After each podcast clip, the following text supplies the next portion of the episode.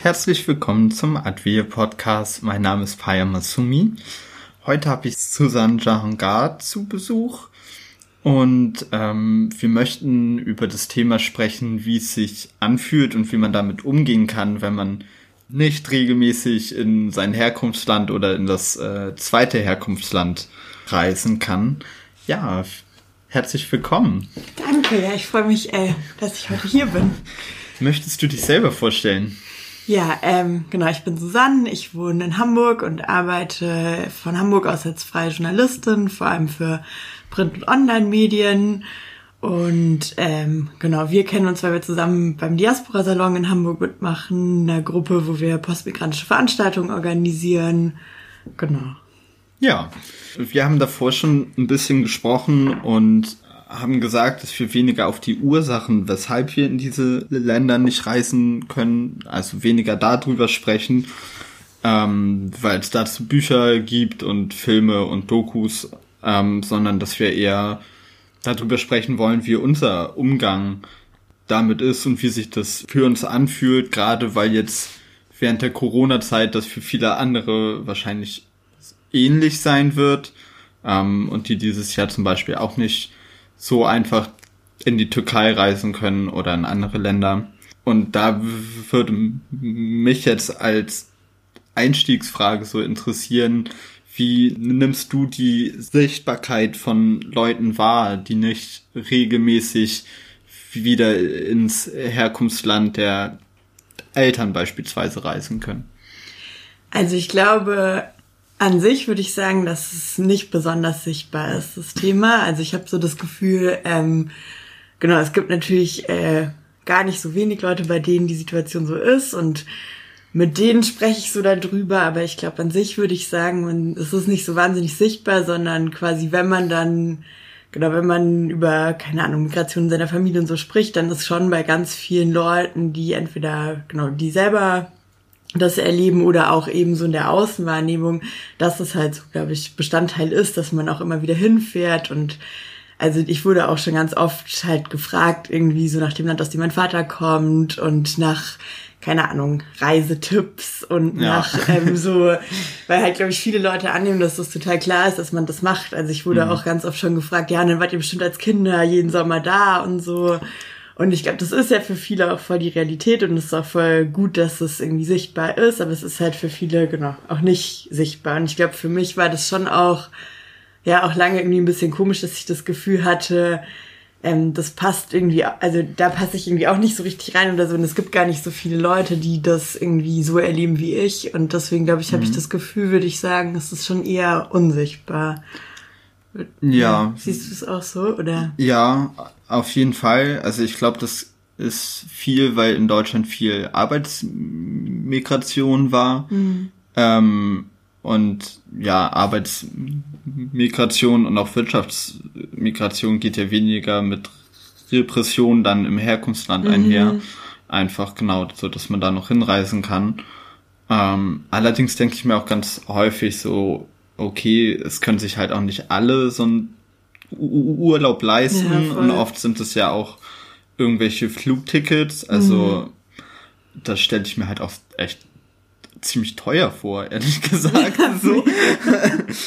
ja, also ich glaube, deswegen ist es auch so ein bisschen unsichtbar, weil ja, wie gesagt, ganz, ganz viel Arbeitsmigration, sogenannte GastarbeiterInnen hier sind, die ja doch dann noch mal eine stärkere Verbindung haben, mhm. vielleicht auch.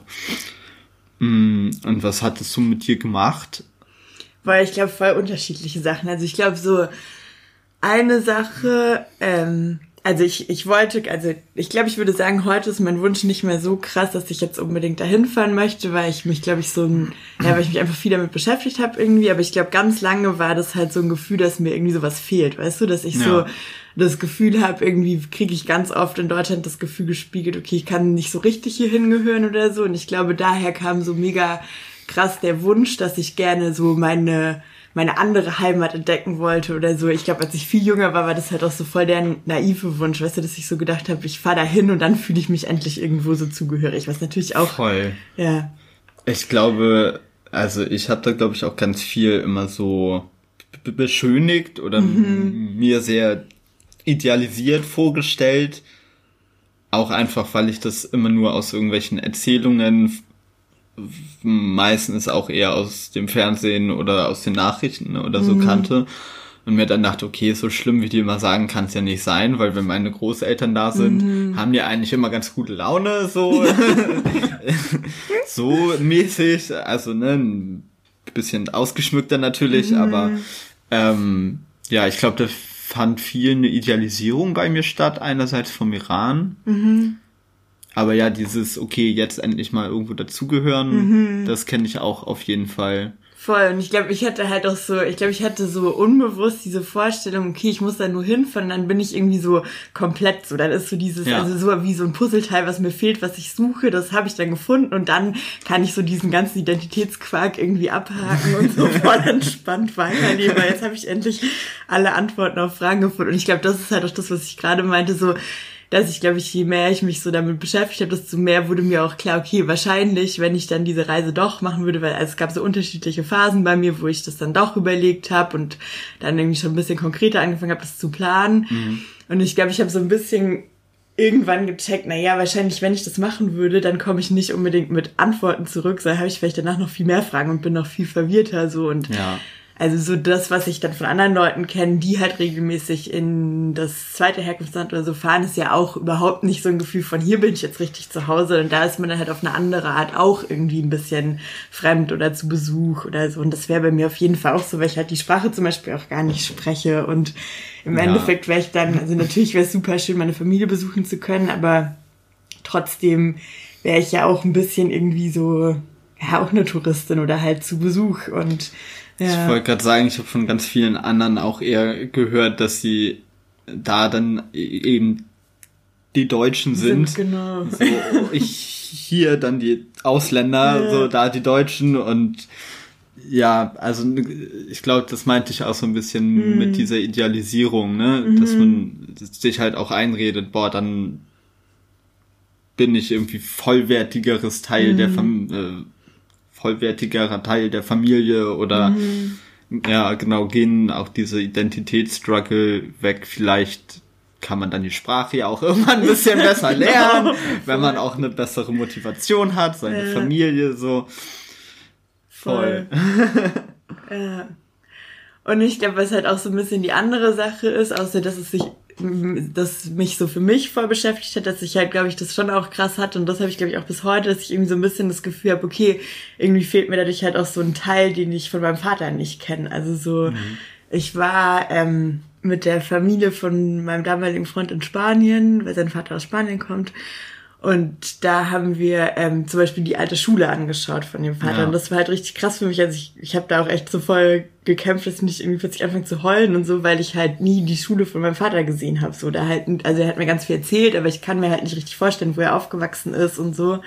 Und ich glaube, das finde ich schon auch immer noch schade. So, also das ist irgendwie, genau, mit meiner Mama habe ich das gemacht, so, die, ich weiß irgendwie, wo die aufgewachsen ist, ja. wie, keine Ahnung, ihre Schule aussah und so. Und das finde ich irgendwie schon auch manchmal immer noch voll schade, dass ich halt so viel nur aus Erzählungen kenne. Ich habe das ähm, vor sechs, sieben Jahren, mhm. glaube ich, mit meinem Vater sind wir dann via Google Earth ja. so durch die Straßen sozusagen gelaufen. Da ist mein, also ich bin da auch immer ziemlich zwiegespalten, mhm. weil einerseits würde ich das voll gerne kennenlernen und mir angucken. Und andererseits hat sich seitdem ja auch sehr viel verändert. Mega. Ich meine, mein Vater kam vor 35 Jahren ja. oder so her. Ähm, und von dem Stadtbild wird jetzt auch wenig noch da sein, mhm. einfach. Und da wird sich vermutlich auch kulturell so, oder soziokulturell echt viel verändert mhm. haben, dass es dann jetzt vielleicht ja auch einfach ein ganz anderes Land ist als mhm. das, von dem sie erzählen. So. Ja. ja, deswegen ist dieses Bild, was wir haben oder was ich habe, glaube ich, dann auch wieder kein authentisches, so in mhm. Anführungsstrichen. Ja. Voll. Und ja, ich glaube, das stimmt halt voll, dass sich einfach auch so viel verändert. Und das ist ja, es ist ja auch so, wenn irgendwie deine Eltern aus dem Ort kommen, in dem man selber aufwächst, der Ort ist ja irgendwie auch anders. Und das ist dann halt auch wie so eine Zeitreise. Und ja, ich glaube für mich war es, also ich habe tatsächlich in den letzten Monaten viel mit meinem Vater so geredet und wir haben das uns auch so ein bisschen vorgenommen, dass er mir nochmal so voll viel von seinen Erinnerungen aus seiner Kindheit und so erzählt. Und das war dann zum Beispiel voll schön. Also ich glaube, es ist dann so ein bisschen wie diese Google Earth Reise, ja. die wir gemacht hat, halt irgendwie nur so mit gesprochenem Wort und ja. Hm, hat es auch irgendwas so auf eine positive, in Anführungsstrichen, Art was mit dir gemacht? Mm, also ich glaube, ja, ja, das ist voll die gute Frage. Habe ich tatsächlich, glaube ich, noch nie so drüber nachgedacht, was das Gute daran ist. Also ich glaube, es hat halt, es hat mir in dem Sinn voll was gebracht, dass ich mich halt so, also dass ich voll viel halt überlegt habe, wie ich jetzt mit dieser Situation umgehen soll und was ich quasi für mich für eine Entscheidung treffen soll und welche Risiken ich vielleicht bereit bin einzugehen oder auch nicht und ob ich halt quasi diese Reise machen soll oder nicht. Und ich glaube, ähm, weil ich die bis jetzt nicht gemacht habe und auch in nächster Zeit nicht machen werde, so musste ich mich halt dann anders damit auseinandersetzen. Ne? Also ich glaube, genau, so wie ich das vorhin gesagt habe, so ich hatte halt, glaube ich, das Gefühl, so eine Reise wäre so einfach für mich, um irgendwie so, so Antworten auf Fragen zu finden. Und ich glaube, das war wahrscheinlich voll das hat mich dann auf eine Art auch voll gepusht, mich halt dann so damit auseinanderzusetzen, dass es halt für mich einfach nicht so einen Ort gibt, der für so super selbstverständlich mein Zuhause ist und wo ich mhm. das Gefühl habe, so da gehöre ich so komplett hin, sondern dass ich dann, glaube ich, mehr so für mich selber rausfinden musste, was ist mir eigentlich wichtig und mit welchen Leuten fühle ich mich wohl und wie will ich eigentlich leben und so. Und ich könnte mir vorstellen, dass das ähm, Halt gerade weil ich dann oft irgendwie auch so traurig oder so darüber war, dass ich das nicht machen kann, dass mich das, dass es wie so ein Motor auch so ein bisschen war, mich ja. noch mehr damit zu beschäftigen. Und ich glaube, das ist halt auch das, was ich so gemerkt habe, je mehr ich quasi so das Gefühl, okay, ich habe so andere Orte für mich gefunden, wo ich mich irgendwie wohlfühle, wo ich das Gefühl habe, so da, da gehöre ich hin, da geht's mir gut, desto mehr es hat es quasi auch wieder abgenommen, dass ich, also ich glaube, es ist so ein bisschen so, ja, ich würde, also man könnte das wie so eine Kurve so wie beschreiben. Das quasi so eine Zeit lang wurde mein Wunsch so immer krasser, ist immer mehr ja. gestiegen, dass ich unbedingt diese Reise machen will. Und ich glaube, heute würde ich sagen, es ist eher halt so verabgeflacht, weil ich halt so viel mehr irgendwie für mich so ein Gleichgewicht oder so gefunden habe. Und mhm. ich glaube, da, ja, das könnte man vielleicht so drehen, ne, dass man irgendwie sagt, das ist so was, ja, was Positives. Ja, das hört sich eigentlich ja. Schon ziemlich positiv an. So. Mhm. Ich habe mal darüber mhm. nachgedacht, wie man oder ich habe häufig so ein bisschen wie so ein Vermessungsgefühl mhm. so dem gegenüber und habe da drüber nachgedacht, wie man das nennen könnte, also ob das so Fernweh ist oder mhm.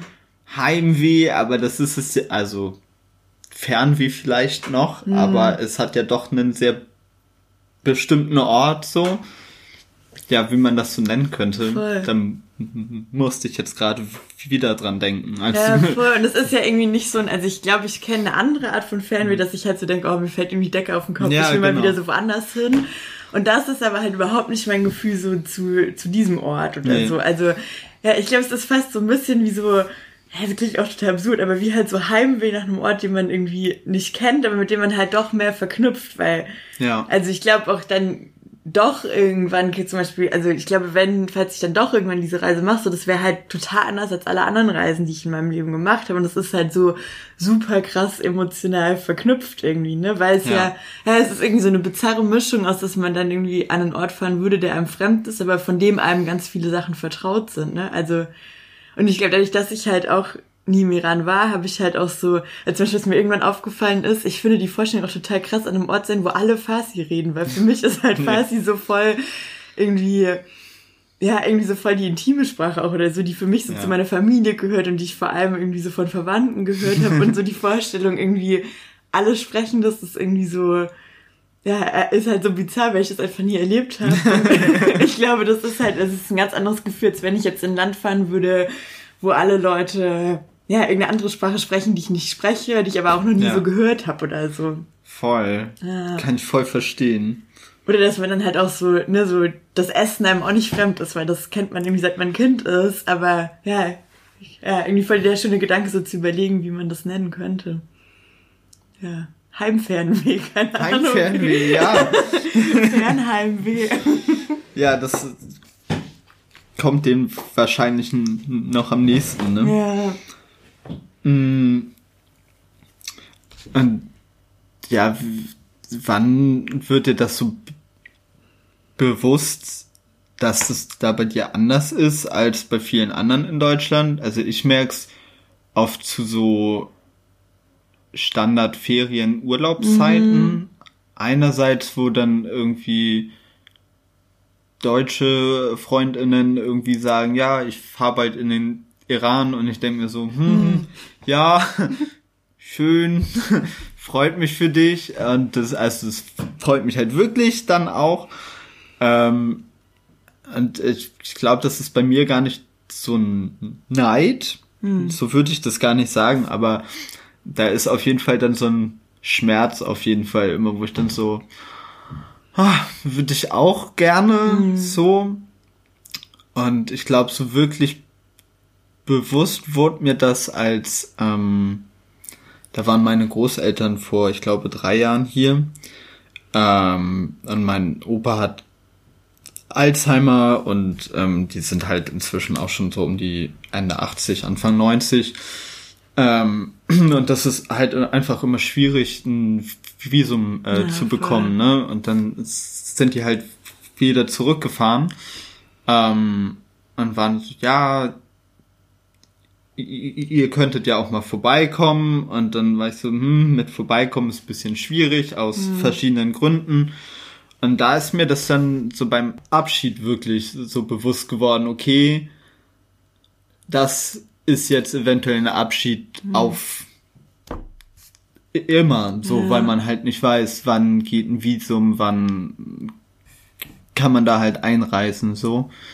Da wurde mir, glaube ich, der Unterschied nochmal so ganz klar. Ja, voll. Also ich glaube, bei mir ist die Situation so voll ähnlich. Ich habe auch meinen Opa in Teheran und der hat uns Genau, also es ist genauso schwierig ne, mit dem Visum, weil er hat uns immer so, wie das ging, halt einigermaßen regelmäßig besucht, also mhm. so alle paar Jahre. Und jetzt habe ich ihn seit, ich glaube, sieben Jahren oder so nicht gesehen. Und er wollte uns tatsächlich dieses Jahr besuchen kommen. Ja. Und das kann er jetzt halt nicht machen wegen Corona. Und der ist zum Glück voll gesund, aber der ist halt auch Mitte 80. Und also wir haben einmal quasi so eine Lösung in der Mitte gefunden, uns alle in der Türkei getroffen. Mhm. Ja. Und haben auch so ein bisschen überlegt, ob das vielleicht nochmal eine Option wäre. Aber genau, ist halt auch für mich klar, so gerade kann ich, also genau, oder ich werde ihn einfach nur sehen, wenn er nochmal zu uns kommen kann oder wenn wir uns halt irgendwo so dazwischen treffen können. Ja. Und das war tatsächlich für mich jetzt auch echt irgendwie so, ja, irgendwie halt so, ja, schon schwierig, dass jetzt irgendwie mit der Corona-Zeit halt Reisen jetzt so schwierig ist. Ja. Und das damit dieses Jahr nicht stattfindet. Und ich hoffe, wir können das dann nächstes Jahr machen. Aber ja, ich glaube, das habe ich auch voll. Also, dass man irgendwie, gerade wenn man halt so Verwandte hat aus einer älteren Generation, ne, und man weiß, das wird einfach, ja, die sind einfach nicht mehr die nächsten 15 Jahre wahrscheinlich ja. auf diesem Planeten, ne? Dann, ja, ich glaube, da merke ich das auch voll. Und halt auch mit dem Visum, ne? Also mhm. ich habe ähm, auch einen Onkel da und der ist verheiratet und hat zwei Töchter meine Cousinen und als Kinder habe ich die nur ganz, ganz selten gesehen. Also ich habe die eine tatsächlich gar nicht gesehen und die eine nur einmal. Und mittlerweile wohnen die aber halt beide in Deutschland. Und letztes ja. Jahr haben wir uns zum ersten Mal zu acht getroffen. Also meine Eltern, mein Bruder und deren komplette Familie. Und das war halt richtig krass, dass wir uns einfach so plötzlich zu acht treffen. Ja. Das war halt so ein krasses Wochenende für uns alle, weil tatsächlich die halt einfach auch nie als Familienvisum bekommen haben. Also ja. es ging immer nur ein Elternteil mit einem Kind weil mhm. sonst irgendwie, genau, wurde der Visumsantrag halt abgelehnt, weil ja. Deutschland Angst hatte, dass sie für immer bleiben oder sowas. Ähm, ja. Was du auch am Anfang gesagt hast, ne, mit dem, äh, mit dem Reisen in Iran, also ich glaube tatsächlich, äh, war ich so niederträchtig, dass ich schon auch oft Neid hatte. Also ich glaube, da musste ich schon auch, oder kämpfe ich immer noch mit, dass es halt, dass ich das, ja, dass mich das auf eine Art schon irgendwie neidisch macht oder ein bisschen mhm. nervt, so. Und ich glaube, also das nervt mich halt vor allem dann, wenn es mit so einer Unsensibilität verknüpft ja, ist. Ja, okay, dann genau, auf jeden voll. Fall. Aber es ist auf jeden Fall halt auch einfach so ein emotionales Thema, ja. dass ich, ja, ja, das ist irgendwie schon auch, ja, dass ich es nicht so easy finde, das zu akzeptieren, dass andere so hin und her fahren können. Das stimmt, so ganz ja. einfach so wegstecken kann ich es auch nicht, aber ich weiß halt, ich weiß nicht, ich finde, Neid mhm. gehört für mich irgendwie auch dazu, dass jemand anderem abzuerkennen, so ein mhm. bisschen. Und das habe ich irgendwie gar nicht, weil viel Spaß. Ja. So. Äh, ja, obwohl es da auch so ein bisschen drauf ankommt, wie die Person das jetzt ja. gerade sagt, auch so, ne? Ja, ich glaube, heute kann ich das auch besser, aber ich glaube, zwischendurch hatte ich schon so Phasen, wo ich nicht so selbstlos anderen gönnen konnte. Ja, und ich glaube halt auch, wenn, wenn ich das bei, natürlich bei anderen Leuten mitkriege, dass die halt irgendwie so ihre Familien besuchen gehen können und ja. so, dann finde ich das halt auch immer noch irgendwie schade oder so zum Beispiel auch, es gibt äh, ja das Buch Nachts ist leise in Teheran ja. und da gibt's eben das eine Kapitel, wo die Protagonistin halt zum ersten Mal so, glaube ich, als Jugendliche oder ja. so ja, dann fährt und ich habe auf jeden Fall äh, viel geheult, als ich dieses Kapitel voll oh gelesen habe. Ja. ich habe bei diesem ganzen Buch, also es ist eine große Hörempfehlung, ähm, Hörempfehlung sag ich schon, Leserempfehlung, äh, schreibe ich dann aber auch noch in die Beschreibung. Ja, auf jeden Fall. Bei dem Buch habe ich auch die ganze Zeit geheult. Mhm. Weil das, glaube ich, auch nochmal so ein sehr explizit diesen Blick auf Deutschland damit drin mhm. hat. Weil davor, oder ich kenne eigentlich ganz, ganz wenig zu so deutsch-iranischer mhm. Identität. Und auch wo das irgendwie mal wissenschaftlich aufgearbeitet wird oder mhm. so, gibt's sehr, sehr wenig. Ja. Das ist ein Roman mhm. über eine iranische Familie, die dann nach Deutschland kommt nach der islamischen Revolution. Und das äh, hat mich auf jeden Fall ziemlich berührt, weil ich glaube, in dem Buch finden eigentlich alle irgendeine Parallele zu sich. Voll. Was ich gerade auch gedacht habe, ich glaube, was halt auch so der Unterschied ist, dass ähm, ja auch für unsere Eltern dann irgendwie klar war, dass halt so zurückfahren nicht so einfach ist. Und ich glaube, dass das auch voll die Effekte drauf hatte, wie, also was die dann für sich für Entscheidungen getroffen haben und auch wie wir dann aufgewachsen sind, ne? Weil, Auf jeden Fall. Also super viele, also das fand ich irgendwann so voll krass, als ich halt so mehrere andere Leute kennengelernt habe, die so in deutsch-iranischen Familien ja. aufgewachsen sind, dass das halt bei vielen so ist, dass sie irgendwie die Sprache nicht unbedingt können oder so, ja, halt so voll krass mit so einem Ding aufgewachsen sind, irgendwie wir versuchen hier integriert zu sein ja. und wir werden jetzt so mega deutsch und feiern irgendwie Weihnachten, keine Ahnung. Und ich glaube, das ist halt auch anders, wenn man selber die Person ist, die migriert, wenn man halt weiß, ich kann jedes Jahr wieder hinfahren und so und vielleicht will ich sogar irgendwann wieder hin zurückgehen oder so, als wenn man weiß, so diese Migrationsentscheidung ist jetzt gerade erstmal so eine Entscheidung für immer. Und, ja, äh, ich glaube, das ist äh, einfach also da wird diese Entwurzelung, die Flucht mm. bedeutet, einfach sehr, sehr deutlich, ne? Dass man dann ja auch irgendwie entscheiden muss, okay, äh, bringe ich die Sprache äh, mm. bei, bringe ich irgendwelche kulturellen Sachen bei und sei es nur irgendwelche äh, Feiertage, die man mm. feiert oder so. Mm. Und das bedeutet dann ja aber auch immer wieder für die, für die Person, die dann geflohen ist, immer wieder eine Erinnerung dann ja auch, ne? Voll. Also mein Vater hat zum Beispiel mal gesagt, ähm, selbst wenn er jetzt die Möglichkeit hätte, er würde da nicht hinfahren, mhm. wenn er wüsste, dass er wieder zurückfahren müsste. Ja. So, weil das wäre dann sozusagen ein, ein zweites Mal gehen und er wüsste gar nicht, ob er das kann oder mhm. auch will. So und ja, ich finde, da wird einfach diese Entwurzelung und auch was so Diaspora eigentlich bedeutet, so. Mhm. Voll, und ich glaube, da, dass das wahrscheinlich auch so mit halt eine Ursache ist, warum ich dann so krasses Gefühl hatte. Für mich wäre diese Reise so wichtig und dahin zu fahren, weil ich so viel halt auch nicht kenne und nicht weiß. Ja. Und also manchmal habe ich das Gefühl, vielleicht wäre es mit manchen Sachen irgendwie einfach gewesen, wenn ich halt viel mehr auch mit irgendwie so der anderen Kultur oder so aufgewachsen wäre.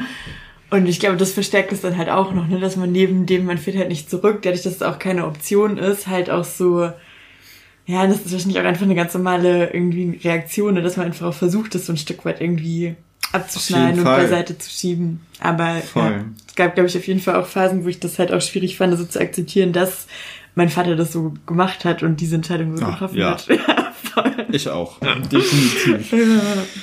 Mm, ich habe gerade noch mal so ein bisschen, also ist mir jetzt gerade erst so eingefallen, dass mhm. es ähm, eigentlich ja auch so ein Ding ist, äh, als Person of Color oder als schwarzer Mensch in Deutschland, dass man für bestimmte Themen zum Experten, Expertin mhm. gemacht wird. Also ich weiß auf jeden Fall, wenn es um den Iran ging, hatte ich auf jeden Fall während meiner Schulzeit die absolute Deutungshoheit. Mm. Ich hatte gar keine Ahnung. Also wirklich null, null, niente, gar nichts, keine mm. Ahnung.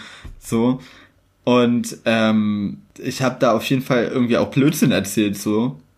Und wenn ich mir dann überlegt, ich glaube, dass es dann für, für Personen, die dann zum Beispiel den Iran kennen, ja auch nochmal eine ganz andere Situation, selbst wenn sie in diese rassistische Situation kommen, dass mhm. sie jetzt irgendwas sagen sollen zu Thema XY, wenn sie dann wenigstens über Thema XY so ansatzweise was wissen, ist ja auch nochmal eigentlich, ja, ob es die Situation besser macht, weiß ich nicht, aber ist auf jeden Fall auch nochmal so, so was anderes. Ja, voll. Ich habe also das Gefühl kenne ich halt auch mega, ne, so dass ich, ja, dass man halt einfach voll zum Experten oder zur Expertin ja. für das Land irgendwie werden soll. Ich, ich kann mich noch so dran erinnern, da war ich irgendwie, ich gerade so angefangen zu studieren und war irgendwie auf so einem Workshop-Ding für so junge Journalistinnen. Und der Typ, der das irgendwie organisiert hatte, dieser Mann, der kam dann so zu mir und meinte, ja, San, das ist so cool, weil, also, das Problem ist ja immer bei so jungen Journalistinnen, die müssen so ein Schwerpunktthema finden, womit die so voll erfolgreich werden können. Und das ist so geil, weil für alle anderen ist es halt so voll der Struggle, das zu finden und sich zu entscheiden. Und bei dir ist einfach so geil, du hast dieses Problem einfach nicht, du wirst einfach für immer die Iran-Expertin sein. Oh, das ist so cool, danke.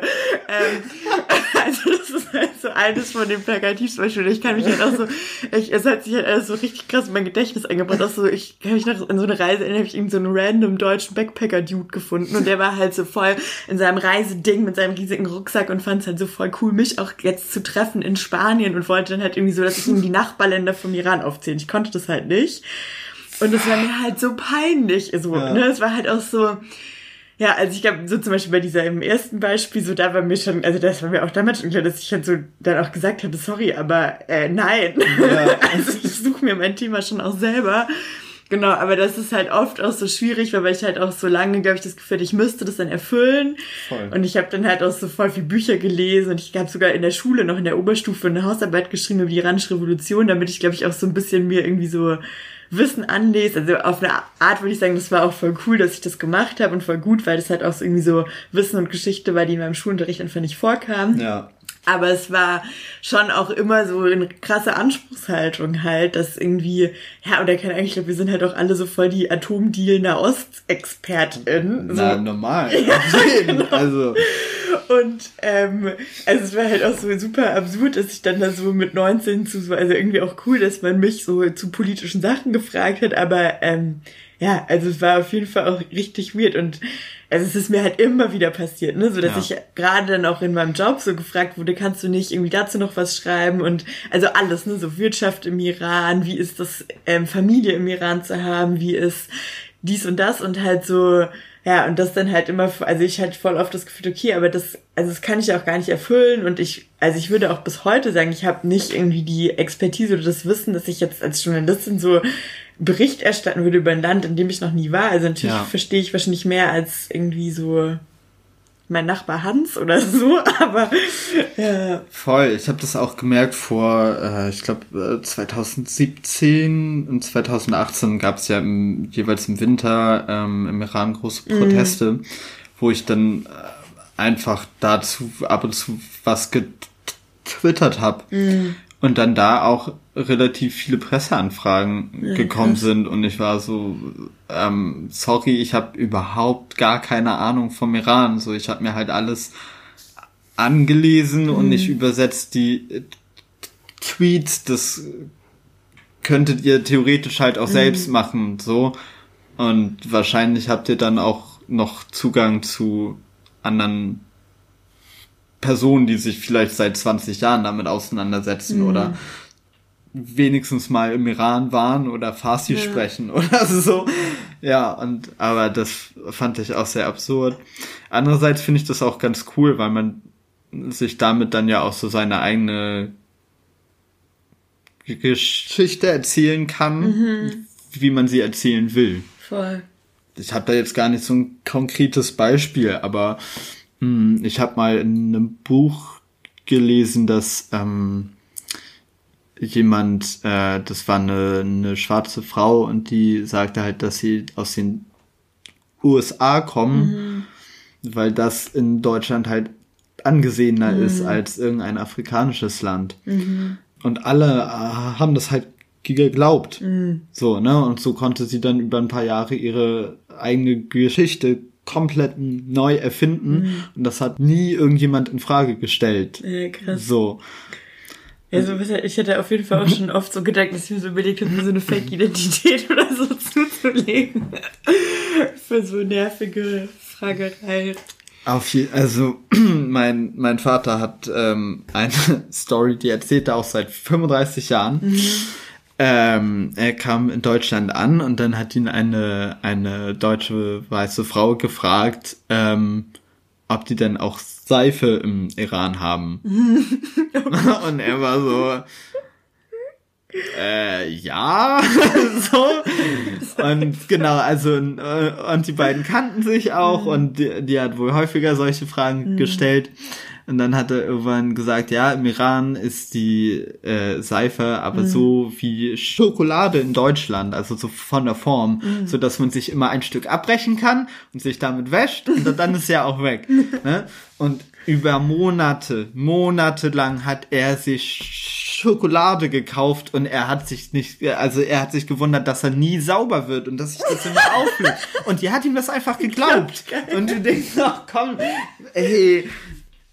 Aber ja, das ist dann, glaube ich, auch so dieses Unwissen, was in mhm. Deutschland einfach da ist, so ja, ich weiß nicht, ob das Dreistigkeit oder Mut ist, dann, dann sich einfach eine eigene Geschichte dazu auszudenken. Ja. Mir ist gerade noch eine Sache eingefallen, weil du vorhin gefragt hast, was das mit mir macht. Ich mhm. glaube, ich, also es hat auch so dazu geführt, dass ich halt lange das Gefühl hatte, dass ich halt so, also ein bisschen das, was ich vorhin mit diesen Identitätssachen meinte, dass ich es halt zum Beispiel auch voll komisch fand, mich jetzt selber so als Deutsch-Iranerin oder so zu bezeichnen, weil ich halt so das Gefühl hatte, her, was bin ich ja irgendwie auch nicht so richtig. Und also ich weiß, dass ich auf jeden Fall, das ist heute auf jeden Fall auch anders, aber dass ich lange auch so eine Phase hatte, wo es mich so wo es mir so voll wichtig war, dass ich einfach deutsch sein darf und dass ich ja. Irgendwie das, das halt nicht in Frage gestellt wird, weil ich, genau, weil ich glaube, ich halt auch immer so das Gefühl, okay, um irgendwie so eine, ja, irgendwie fehlt mir quasi so die Legitimität, so darauf irgendwie noch so einen anderen Teil zu betonen oder so. Und ja, ich weiß, es ist sowieso Quark, dass man das irgendwie alles in so Bindestrich-Nationalitäten verpacken muss und so, aber ja, ich glaube, das hat das auf jeden Fall auch noch gemacht, ja. Ja, das Kenne ich auch auf jeden Fall. Mhm. Also ich war da zum Glück noch ziemlich jung. Mhm. ne, das, das fällt dann einfach unterschiedlich auf. Mhm. So, weißt du, ich war da 10, 11, 12 mhm. und hab dann irgendwie äh, schrägen deutschen Pop gehört. Mhm. So, das hat dann einfach viel weniger Tragweite, als wenn sich Ahmad Mansur irgendwie in eine Talkshow setzt mhm. und wieder gegen Muslime hetzt. So. Ja. Aber ja, kann ich auf jeden Fall verstehen und das ist, glaube ich, auch ein ziemlich natürlicher Umgang damit, der ja auch irgendwie bis zu einem bestimmten Punkt auch wichtig ist, ja. dass man sich halt irgendwo anpasst, aber ja, anpassen ist halt was anderes als sich aufgeben. genau, aber ja. da so die Waage zu finden, gerade wenn da, also ne, das ist ja auch kein Thema, über das so viel gesprochen wird mhm. und schon gar nicht dann irgendwie mit Kindern, Jugendlichen, ja, sondern wir, wir erarbeiten uns das jetzt mit Mitte, Ende 20 mhm. und sprechen darüber in irgendwelchen Safer Spaces. Ja, also ist irgendwie schade auch. Aber. Ja, ich glaube, das Problem ist halt auch so ein bisschen, dass in Deutschland irgendwie so eine mega krasse weiße Mehrheitsgesellschaft ist. Und wenn man dann anfängt irgendwie auch über Migration zu sprechen, ist das halt auch so super einfach immer. Und ich also ich mhm. habe so das Gefühl, das ist halt auch voll das Ding, dass halt so voll die Wahrnehmung oder der Raum auch dafür fehlt, also ich glaube, das holen jetzt ganz viele von uns sich irgendwie so von das ein oder können, wir können das halt auch so durch, keine Ahnung, neue Möglichkeiten mit Medien, was weiß ich was alles machen, aber das halt auch so oft dann auch so die Erzählung von Migration so super vereinfacht ist und halt da drin auch so voll die Wahrnehmung fehlt, dass halt die Unterschied, die einzelnen Geschichten und so halt auch so voll multiperspektivisch sind, super unterschiedlich und es halt genau irgendwie Leute gibt, die fahren jeden Sommer zurück oder ja. besuchen ihre Großeltern oder ihre Tanten oder wen auch immer Und dass es aber halt auch andere Realitäten gibt, ja. Ja, auch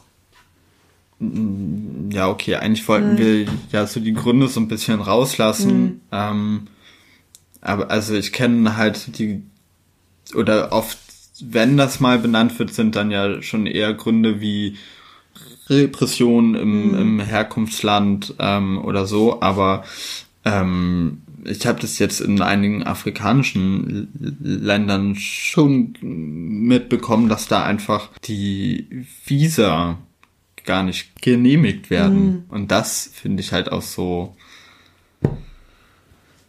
Ähm, ja, das ist einfach dann eine andere Art der mhm.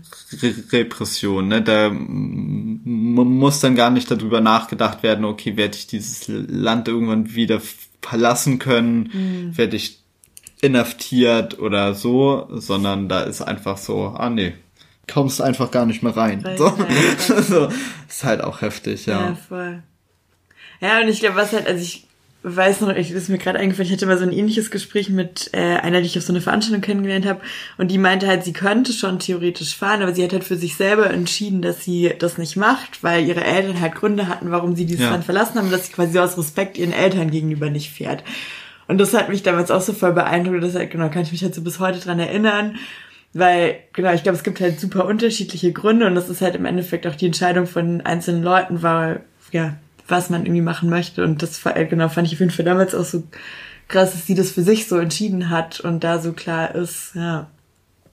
Ja, also ich weiß, dass wir früher mal darüber gesprochen haben, ob ähm, meine Mutter, mein Bruder und ich hinreisen. Mhm ähm, weil es da auch noch nicht so war, dass wir eine doppelte Staatsbürgerschaft hatten, mhm. sondern da hatten wir alle bloß die deutsche ähm, und mein Vater hier bleibt.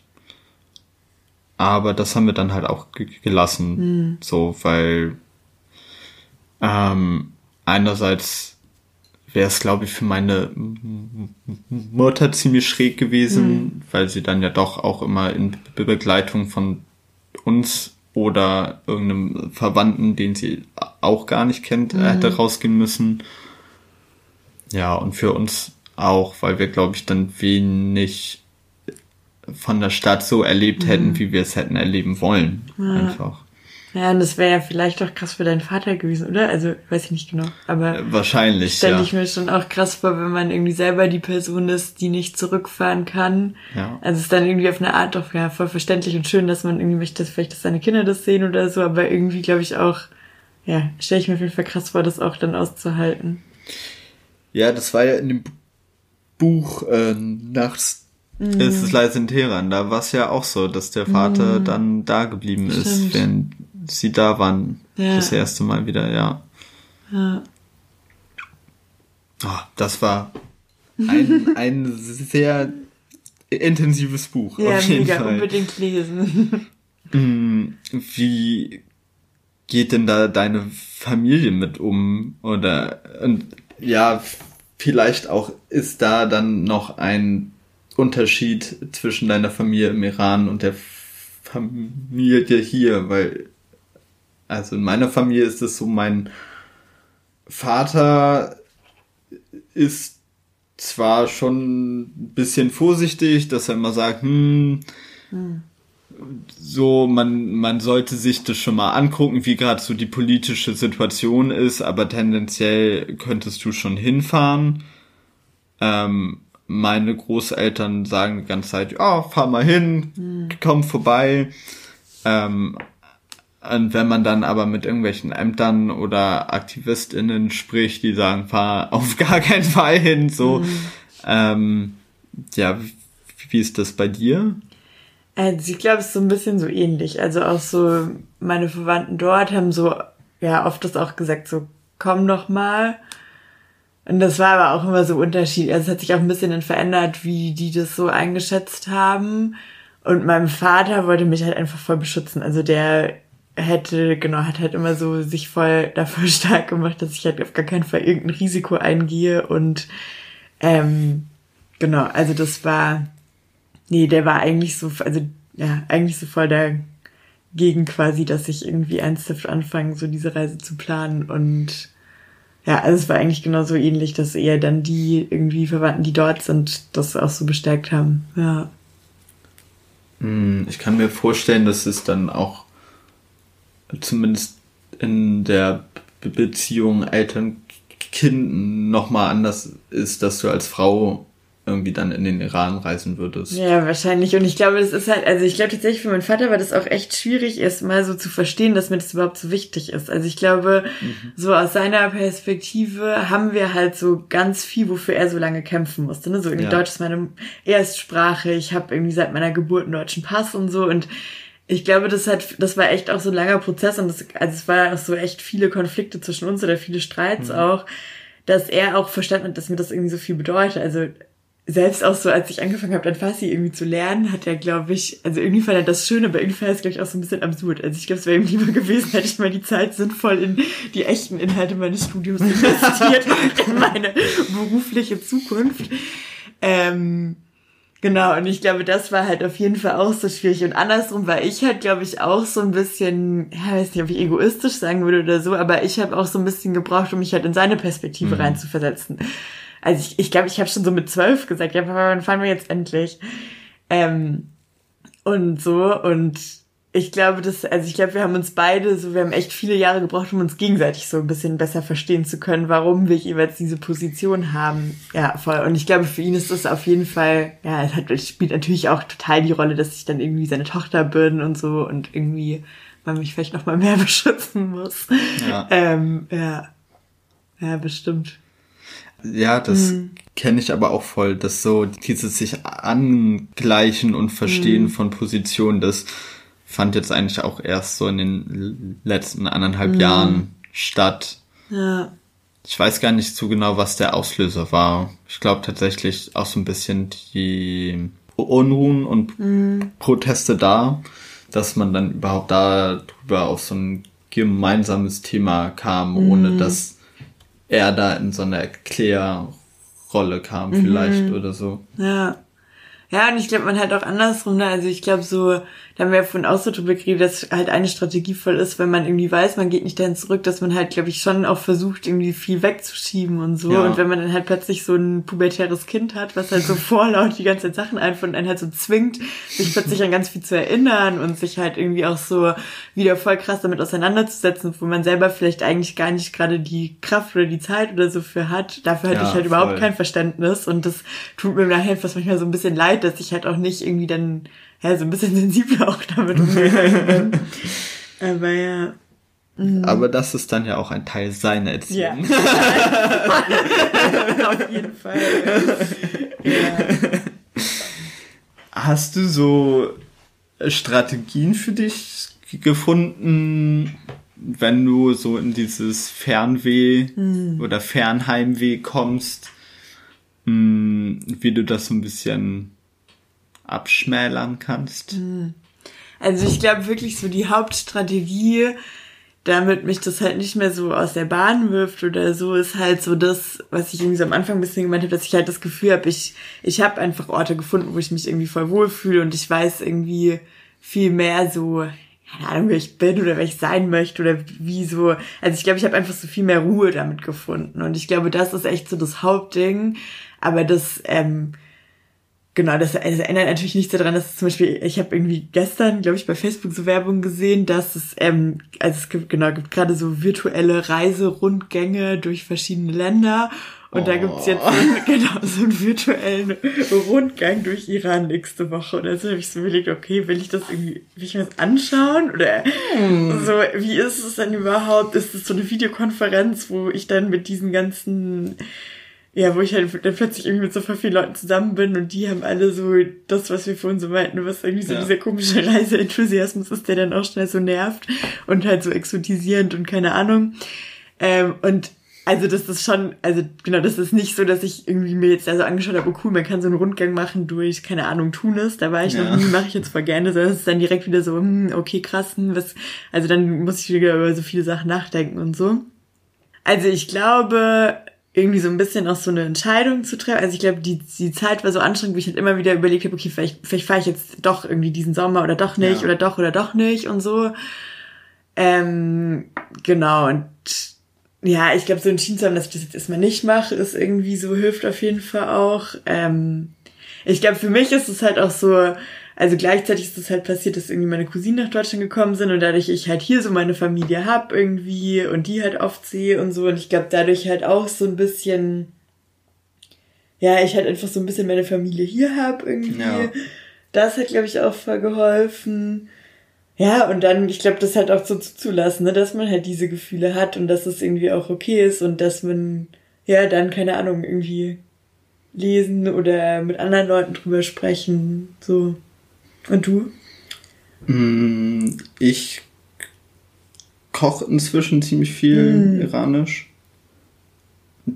Das hilft mir auf jeden Fall immer voll. Also gerade so Sachen wie Gomme Sabzi, die ich auch einfach schon ewig kenne und als Kind schon gegessen habe und deswegen ist es, glaube ich, tatsächlich verbinde ich darüber viel mehr so dieses Zuhause sein und angekommen sein irgendwie. Ähm, und jetzt seit ein paar Jahren auch so iranische Musik. Wir hatten doch auch mal so einen Abend, wo wir eine Flasche Rotwein getrunken haben und iranische Musik gehört haben. Und ja. Pommes Sabzi gegessen Ach was, ja, Ja, Mensch, das, das war ja, das war ja auf Das jeden Fall die totale. Identitätskrise. Das hat voll gut getan. Ja, war schön, auf jeden Fall. Ja, voll, ich habe auch voll Essen. Also so, ja, ist bei mir genauso. Ich habe irgendwie seit zwei Jahren oder so einen Reiskocher. Den haben Ja. mir meine Eltern zu Weihnachten geschenkt. Oh, das ist das, Das war Beste, was es Geschenk. gibt. Mega, Ja. voll. Ja. Ja, und ich glaube halt einfach so, ne, so, ja, halt so Sachen tun, die einem gut tun. Und, ja, voll. Ich glaube, ich wäre dann auch schon soweit durch. Mhm. Möchtest du noch irgendwas loswerden zum Thema? Ich glaube, wo ich noch so ein bisschen manchmal während dem Gespräch gerade dran denken musste. Also ich glaube, ich hatte halt auf jeden Fall so eine Zeit, wo ich das so krass auch so überhöht habe. Weißt du, so diesen Wunsch nach dieser Reise, wo ich so gedacht habe, das ist halt einfach so, ja, so mega krass. Und das habe ich mich manchmal auch gefragt, ob ich halt auch einfach so voll viel da rein projiziere. Und das war, glaube ich, Ja. auf jeden Fall in Phasen auch voll so. Und ich glaube, ich habe da halt auch bis jetzt nicht so richtig eine Antwort, wie das auch sein kann, dass man halt so dieses Fernheim, wie wir jetzt Ja. gesagt haben, hat und so. Und wie viel man halt dann das dann, genau, also wie, ja, wie, wie doll das quasi mir wirklich fehlt, irgendwie die Möglichkeit nicht zu haben. Und ich glaube, das ist auf jeden Fall ein großer Teil, aber halt auch, ja, wie doll man das dann halt doch auch vielleicht so auf eine Art irgendwie überhöht oder viele Sachen da rein projiziert. Ja, und halt doch dann in dieses Idealisieren kommt, so, Mhm. ne? Also, oder auch so, ah, wenn es jetzt anders gewesen wäre, Ja. dann könnte jetzt ja alles gut sein. Voll. So. Mega. Ja.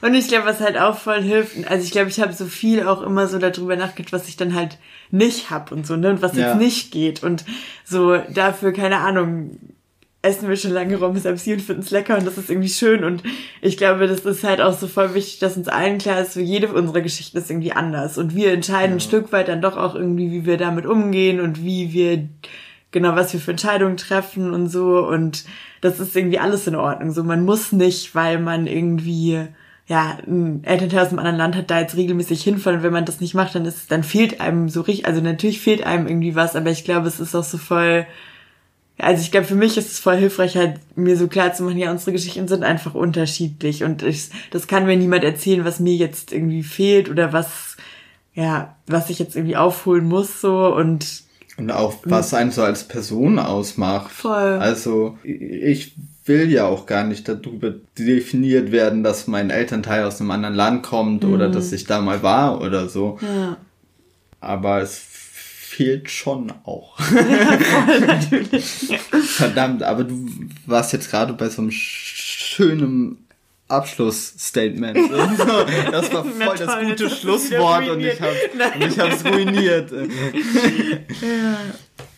Nee, ich glaube, ich glaube, das ist dann halt auch, also ne, ich glaube, das ist halt auch so ein, Ja, das ist halt einfach das Problem, dass es halt so wenig Raum gibt irgendwie für ja. BPOC-Perspektiven und für unsere Realitäten, dass es halt oft so vereinfacht auch dargestellt wird, dass man halt dann ganz schnell das Gefühl hat, hey, aber da, da passe ich ja irgendwie auch nicht rein und das ist irgendwie auch nicht meine Lebensrealität. Und ich glaube, ja, dass dafür ist es halt voll wichtig, irgendwie so so Formate wie dein Podcast zu haben, um halt irgendwie, also ich glaube, ja, mir hätte das auf jeden Fall geholfen, so mir bewusst zu machen, schon viel früher, ja, ich bin irgendwie nicht allein und es gibt einfach diese ganzen unterschiedlichen Perspektiven und die haben alle ihre Berechtigung und ihre Gründe und ja. Voll. Ja, voll. Dann vielen Dank dafür, auch für das großartige Abschlussstatement. ja, danke für die Einladung nochmal. Äh, ich schreibe dein Instagram-Account mhm. auch mit in die Beschreibung. Mach das. Dann vielen Dank fürs Zuhören und bis zum nächsten Mal.